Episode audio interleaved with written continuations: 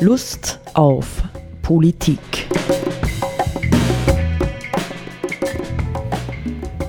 Liebe Hörerinnen und Hörer des Freien Radios Freistadt, Sepp Kiesenhofer und Roland Steidl begrüßen Sie zu einer neuen Sendung Lust auf Politik. Ähm, ich sage gleich vorweg, Sepp, du hast dich eines Themas ganz besonders angenommen und es auch vorbereitet. Und ähm, ja, Leitthema wäre also ähm, politische Kommunikation und Rechtsextremismus.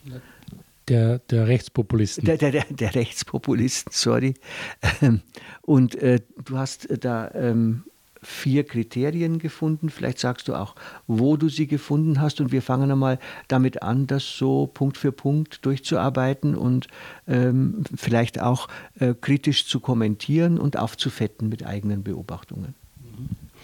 Also ich denke mal, das, äh, das ist ja eh offensichtlich, dass ähm, ähm, rechtspopulistische Regierungen oder äh, persönlich Politiker oder Politikerinnen ähm, ein spezielles äh, Verhältnis, sage ich jetzt einmal, zur Kommunikation, zu Medien und so weiter haben.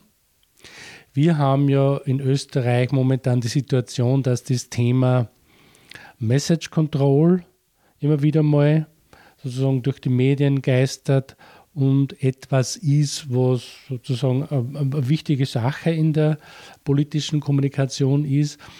Und ich denke mal, dass ähm, insgesamt von der politischen, demokratischen, gesellschaftlichen Entwicklung ähm, eine sehr zentrale äh, ähm, Sache ist, dass, äh, wie wird wie und auf welche Weise, mit welchen Methoden wird von den Regierenden mit der Öffentlichkeit kommuniziert.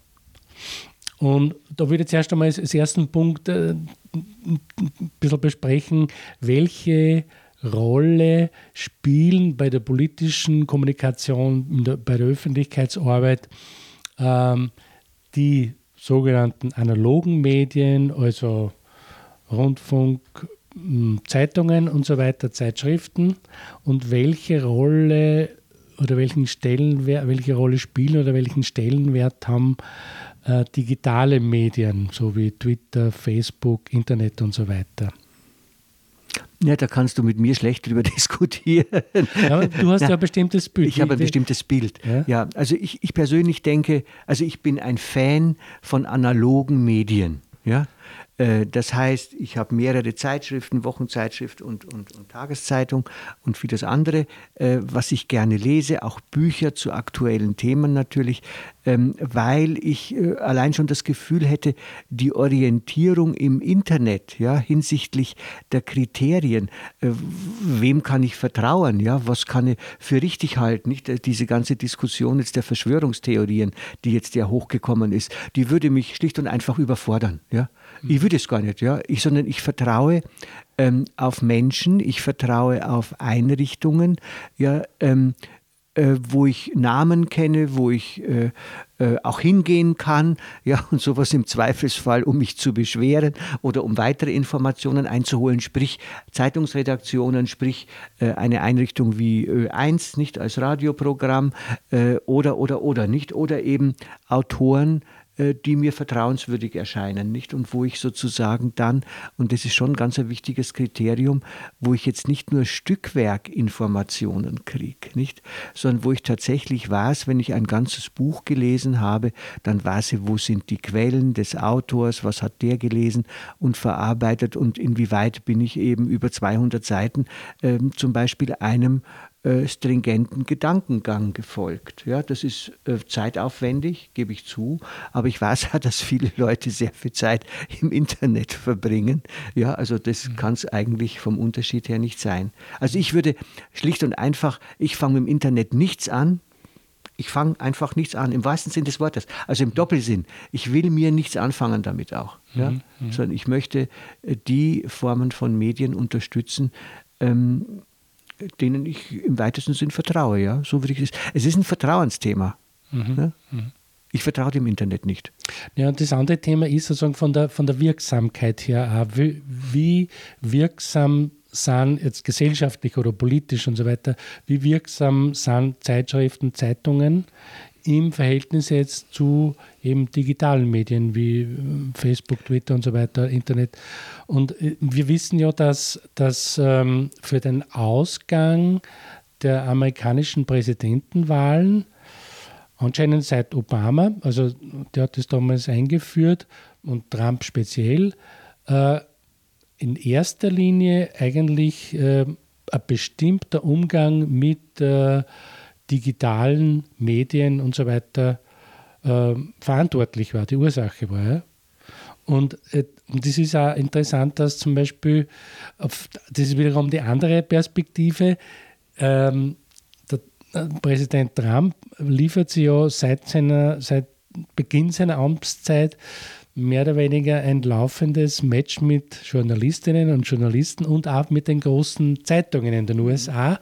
Also das deutet eher wieder darauf hin, dass ähm, die großen, bedeutenden Zeitungen, die halt viel Einfluss haben in der Öffentlichkeit, wie die New York Times und so weiter, Washington Post, dass die schon auch noch eine Rolle spielen, weil sonst würde ja der Präsident diese Zeitschriften ignorieren.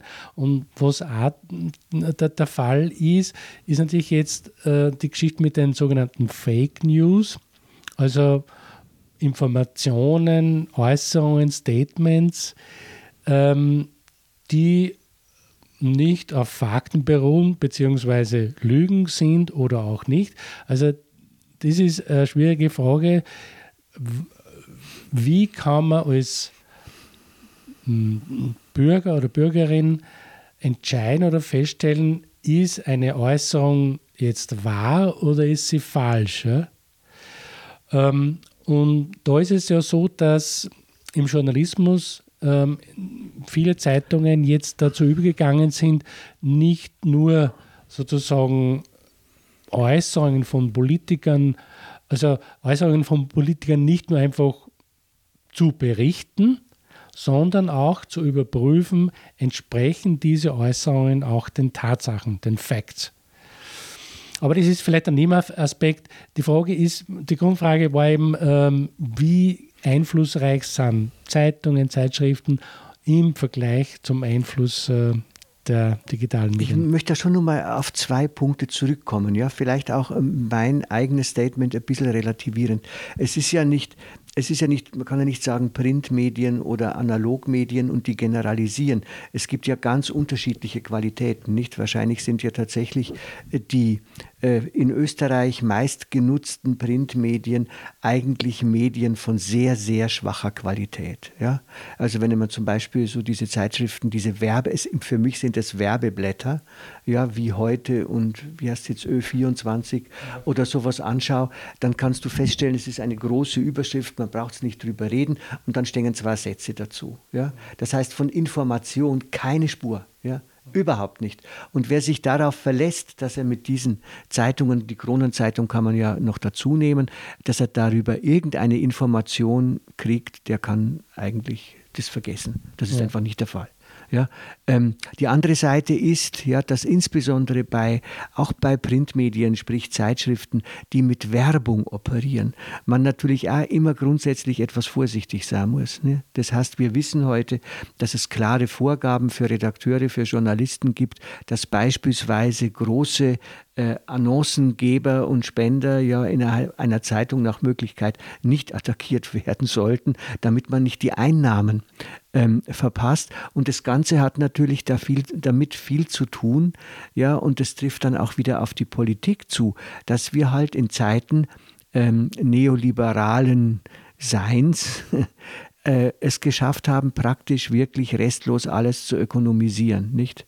Sowohl die ähm, Printmedien als auch das Internet, ja, man muss, als auch die Politik selbst. Nicht im Grunde genommen leben wir mit einer Totalökonomisierung und dieser Umstand führt dazu, dass es einfach unendlich viel Manipulationsmöglichkeiten gibt. Ja? Deswegen ist ja das freie Radio Freistadt so toll, weil hier keine, keine Werbung. Werbung. ich habe jetzt auch keine Werbung für die Kronenzeitung gemacht oder so, im Gegenteil. Ja, das ist vielleicht eh so ähm, Übergang zu, zu einem Aspekt ähm, der politischen Kommunikation von, von Rechtspopulisten. Ähm, wie wird dann mit den großen Zeitungen umgegangen? Ja? Und da würde jetzt einmal so das Stichwort Gängelung einführen, weil ja immer wieder ähm, Meldungen kommen, dass von Seiten der Regierenden, auch in Österreich, auf bestimmte Medien Einfluss genommen wird. Äh, es ist ja eh bekannt, äh, auch in Form eines Buches bekannt gemacht worden von ähm, Brandstätter. Brandstätter, wie zum Beispiel durch die türkis-blaue Regierung ähm, der Kurier ähm, in seiner Ausrichtung vollständig verändert worden ist, indem er sozusagen die, die ganze Chefredaktion ausgetauscht hat und damit den Kurier als große Zeitungen, Zeitung auf klaren Regierungskurs gebracht hat und damit sozusagen sich ein, ein weitreichendes Printmedium gesichert hat, das äh, jetzt die Regierung nicht mehr kritisiert, sondern halt entsprechend positiv äh, darüber berichtet. Oh, oh, ja. Und mit, mit, ja genau, ja. Und natürlich dadurch auch Annoncen einheimst von der genau. Regierung. Nicht? Da haben wir wieder die geschäftliche Seite. Aber ich wollte noch, ähm, wollte noch etwas sagen, was ich schon auch bemerkenswert finde. Und das fällt einem ja ähm, bei manchen Politikern, die sehr narzisstisch äh, veranlagt sind. Bei Trump ist es ja ganz ähnlich äh, wie bei Kurz. Nicht, ähm, man hat es hier, ich würde mal sagen, mit, mit, ähm, mit einer Sucht nach Kontrolle zu tun. Ja? Man möchte alles, was dem eigenen Selbstbild schaden könnte, ja, äh, hintanhalten, unterdrücken, nicht wahrhaben. Nicht, und darin ist zum Beispiel auch äh, unser lieber Sebastian Kurz, man muss das halt ganz, ganz deutlich sagen, er ist ein Meister darin, ja, alles, was ähm, äh, anlangt, wie tritt er in der Öffentlichkeit auf, was wird über ihn und seine Politik in der Öffentlichkeit geschrieben, das will er gnadenlos kontrollieren, von A bis Z, bis hin zum Foto das erscheint. Nicht? Er ist ja nicht zufällig auch äh, zuständig für die Medienarbeit. Ne? Ja. Und das ist natürlich schon eine gewaltige Gefahr für eine Demokratie. Nicht? Und das wird ja auch, letztens war wieder auf Ö1, Ö1 ist ja Gott sei Dank an der Stelle äh, sehr kritisch, ist es auch wieder ähm, äh, durchaus thematisiert worden, nicht wie sehr jetzt gerade auch im Kontext Corona-Krise äh, die Veröffentlichung ja, der entsprechenden Informationen tatsächlich knallharte, geplante Inszenierung gewesen ist, wo Kritik eigentlich nicht erwünscht war. Ganz im Unterschied zu Deutschland, nicht? Es wurde ausdrücklich äh, äh Deutschland hier als Gegenpol erwähnt, wo ähm, äh, Wert darauf gelegt wurde, die demokratische Diskussionsoffenheit einer Gesellschaft nicht einzudämmen, sondern im Gegenteil zu fördern. Ja? Und darüber zu diskutieren. Ja, werden hier nicht wirklich fahrlässig Bürgerrechte eingeschränkt und so weiter und so weiter. Das wäre unter dieser Regierung, Stichwort Message Control, äh, ähm, ja, und dem durchaus autoritativ, autoritären Stil von Kurz natürlich nicht möglich gewesen.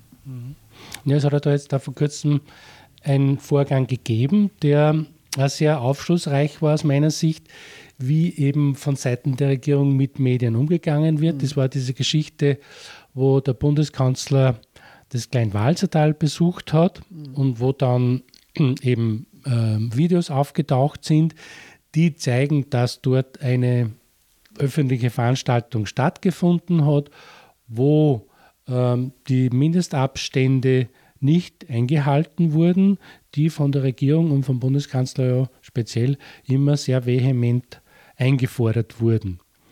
Und äh, auf diesen Videos ist eindeutig zu sehen, sozusagen, dass, dass der Bundeskanzler selbst auf die Menschen zugeht. Es waren ungefähr 150 Menschen dort ähm, auf dem Gemeindeplatz, auf dem Marktplatz, wo der Bundeskanzler selbst auf die Menschen zugeht, um dann Foto, dass Fotos gemacht werden und so weiter. Ja. Und ähm, darüber ist natürlich dann, hat es Aufregung gegeben, logischerweise in den Medien, also eben, dass das ein Widerspruch ist. Und ähm, der später ist dann bekannt geworden, dass äh, der Chefredakteur einer Zeitung vom Bundeskanzler eben heftig äh, angerufen wurde, dass die Berichterstattung über diese Vorgänge eine verzerrte Darstellung dessen gewesen sein, wo, was halt da dann tatsächlich stattgefunden hat. Ja. Also das ist der, der Versuch vom, vom Regierungschef, ähm, die ein bestimmtes Medium oder vielleicht waren es auch noch andere Medien, die diesbezüglich kontaktiert wurden, äh, unter Druck zu setzen, äh, kritische Berichterstattung über bestimmte Vorgänge möglichst zu unterlassen. Das ist sozusagen ähm, der, der, Vorgang der Gängelung. Ja. Naja, wir wissen, äh, dass das Vorbild, das politische von Sebastian Kurz, äh, der Herr Orban in Ungarn ist, nicht, der ja tatsächlich alles äh, schön kritisieren kann und also schön unter Kontrolle hat, will ich sagen. Und natürlich gehört es ähm, zur, zur zweiten oder einer anderen Schattenseite von sehr narzisstisch geprägten Führungspersönlichkeiten, dass sie das Bad in der Menge brauchen. Das geht nicht, dass man die ganze Zeit abgeschottet irgendwo im, in Dauerquarantäne ist, mehr oder weniger, ja, um sich selber zu schützen und andere und nicht irgendwann erlebt, wie einem alle wieder zujubeln und so.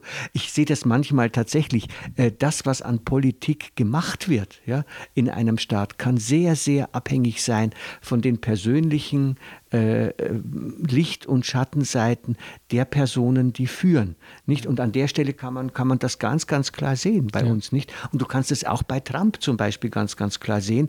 Und ähm, die beiden haben sich ja gut verstanden. nicht? Ja. So wurde kolportiert. Ja, das ist ja. eh, wird eh nicht bestritten. Ja. ja.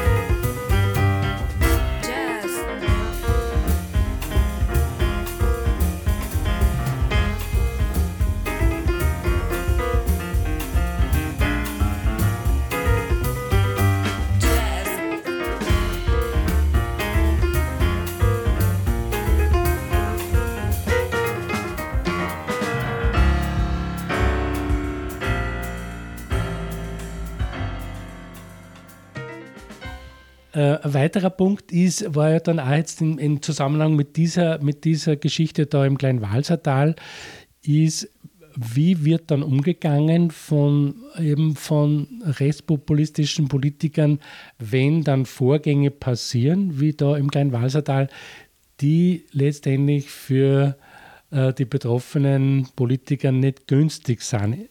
Es war ja kein positives Licht, die da auf den Bundeskanzler, das da auf den Bundeskanzler gefallen ist, wenn er einerseits Abstandsregeln predigt und einfordert und dann andererseits sie selber nicht einhält. Ja.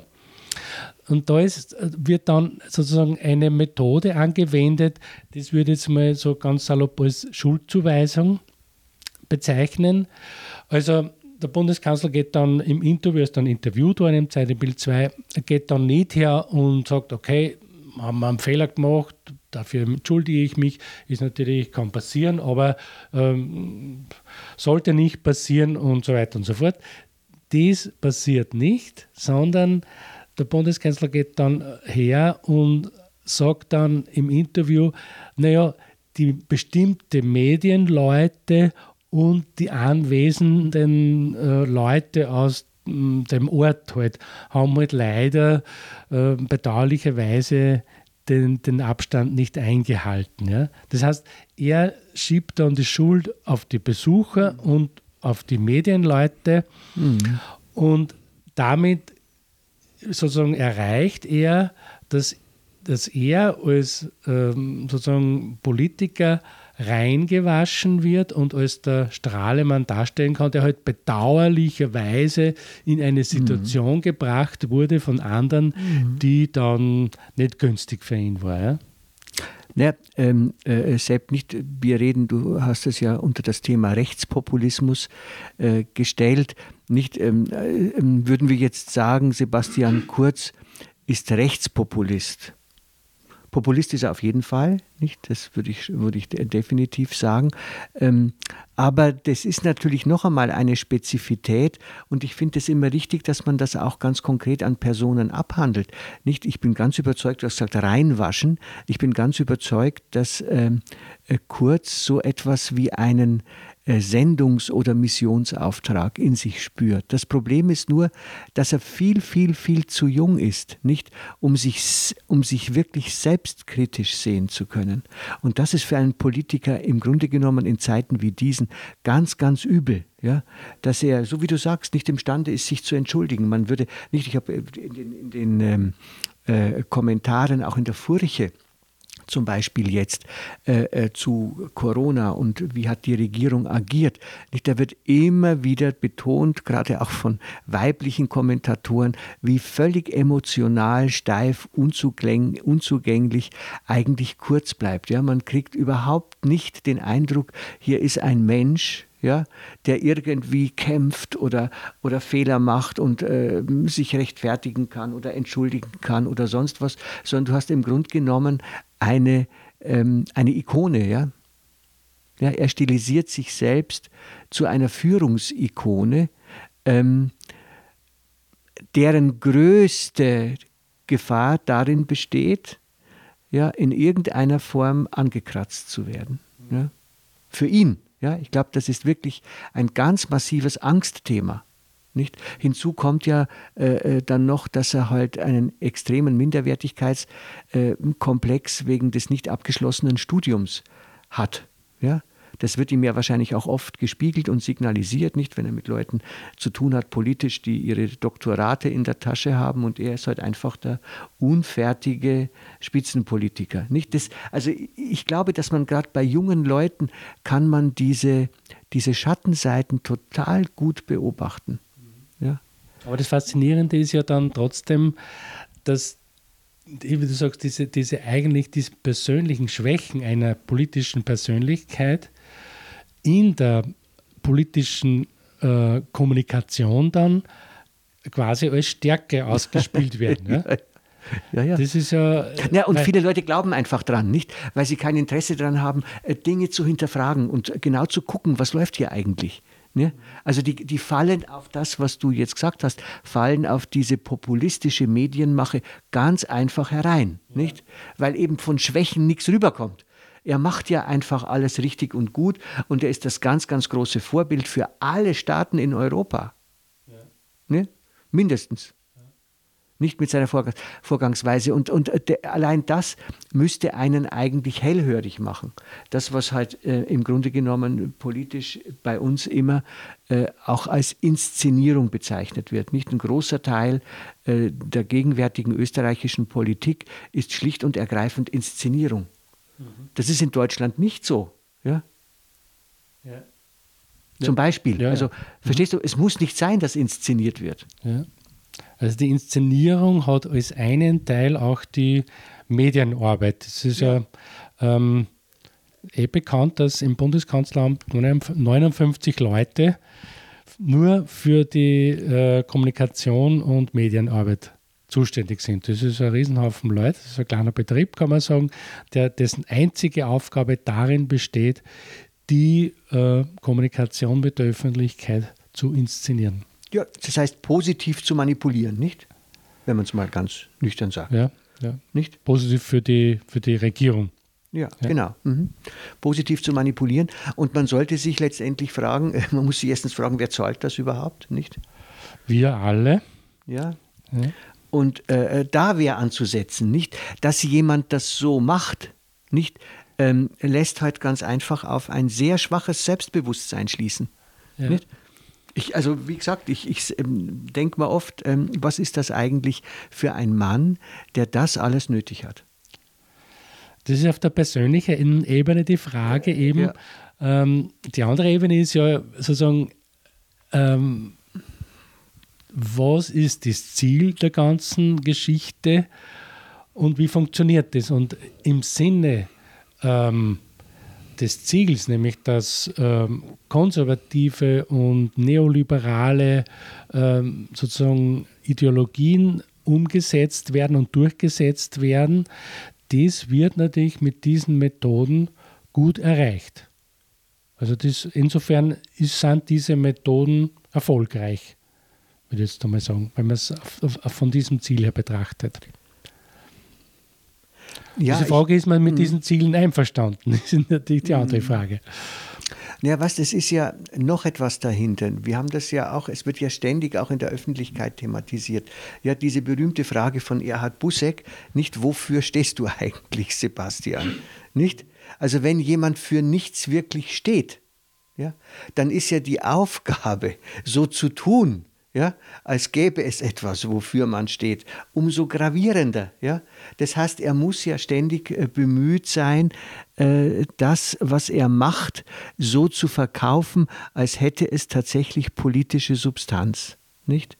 Ähm, da er keine eigenen Ideen hat, sagen wir mal überspitzt, ja, äh, äh, exekutiert er in seinem Auftreten letztendlich das, was ihm sein Beraterstab zuspielt. Und da gibt es ganz offensichtlich ja sehr markante Leute, ja, wie diese Dame, äh, wie heißt sie, diese Mai Pochtler. Mai Pochtler, ja, die haben ihn wahrscheinlich als, wie heißt sie, Schattenkanzlerin, wird sie ja genannt, die haben ihn ganz schön im Griff, da bin ich überzeugt, nicht? Die sagen ihm, wo es lang geht und er hat halt sozusagen eine sympathische Fassade, ja, kann er aufmachen, wo diese Ziele dann, äh, die ihm von anderen vorgegeben werden, in freundlicher Weise zum Volk sprechen.